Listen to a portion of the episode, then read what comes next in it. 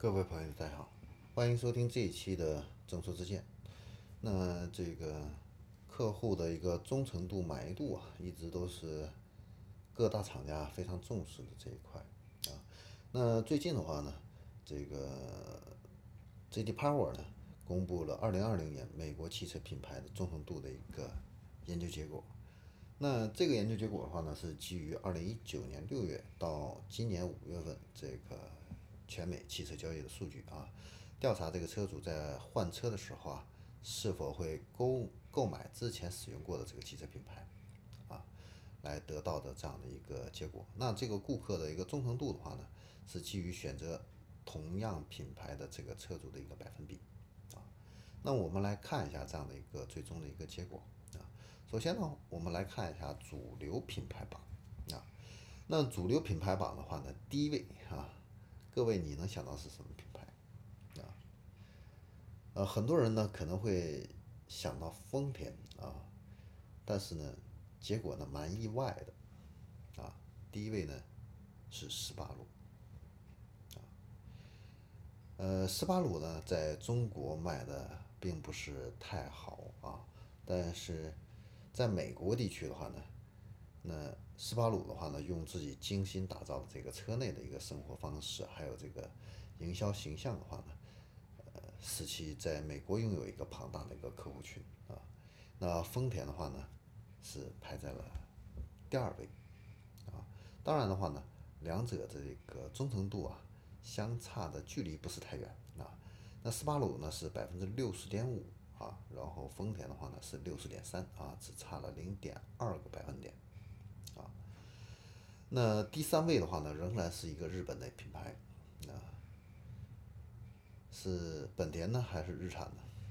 啊，是本田，啊，那美国自己本土的一个品牌是怎么样子的？啊，那美国本土的一个品牌还好，还比较争气啊，RAM 啊排在第四位，福特排在第五位，啊，雪佛兰呢排在了第七位，啊。但是呢，到了雪佛兰这个时候呢，已经是一个分水岭了啊！第七位的时候已经是一个分水岭了。那雪佛兰的话呢，就是有百分之四十九啊会选择继续购买雪佛兰这个品牌啊。那排在第六位的是谁呢？啊，是一个韩国品牌啊，但不是现代，是起亚啊。起亚的话呢，这个忠诚度的是百分之五十一点三啊，也就是说。会有百分之五十一的客户的话呢，在换新车的时候啊，会再次选择起亚。嗯，我们再来看一下垫底儿的都是谁啊？垫底儿的话呢是菲亚特，只有百分之十的车主买完菲亚特以后再买新车的时候会考虑菲亚特，啊。呃，倒数第二名的话呢是克莱斯勒。那这两个品牌的话呢，目前在中国国内的一个销售的情况呢，也不是很理想啊，也是一个被边缘化的这样的一个品牌。那接下来的话呢，我们再来看一下豪华品牌。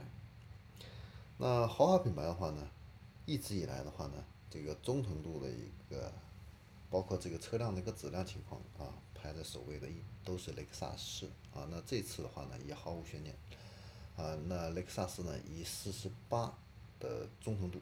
啊，位居榜首，啊，那你说奔驰、宝马的话呢，呃，这个距离远是不是拉开的很大呢？也不是很大，啊，那奔驰的这个忠诚度呢是四十七点八，所以说咬的也很紧啊，差了零点二个百分点。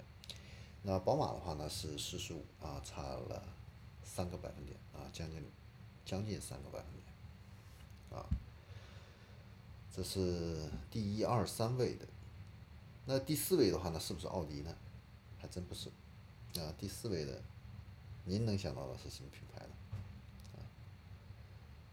啊，第四位的是保时捷。那保时捷的话呢，这个产品质量的话呢，在全美的这个 J.D. Power 这个调研里边的话呢，一直都还是不错的，啊，嗯，这次的话呢，它的这个忠诚度的一个排行榜的话呢，呃。也排在了一个第四位，应该说是一个不错的一个成绩。那奥迪的话呢是排在了第五位，啊。那其他的这样的一个品牌呢，垫底儿的，我们来看一下啊。呃，倒数第一的话呢是捷豹啊，捷豹的忠诚度呢是百分之二十点七啊，然后倒数第二名的话呢是英菲尼迪啊，是二十七点七，然后倒数第三名的话呢是玛莎拉蒂，是二十八点七啊。那美国品牌的话呢又怎么样呢？美国品牌两个豪华品牌啊。呃，一个是林肯，一个是凯迪拉克，啊，都是排在后面啊。这个忠诚度的话呢，都是百分之三十七，啊，林肯是三十七，凯迪拉克呢是百分之三十三，啊，都不是太高，那沃尔沃的话呢，是忠诚度是百分之三十三，啊，排名在这个第十一位，啊，呃，排名呢有所上升。那这说明的话呢，沃尔沃呢也是在不断的一个进步啊，呃，在不断的也是在提升啊这个自己的一个产品质量，还有一个客户的一个忠诚度啊。但是呢，这个要想进入第一梯队啊，还需要一个时间和过程。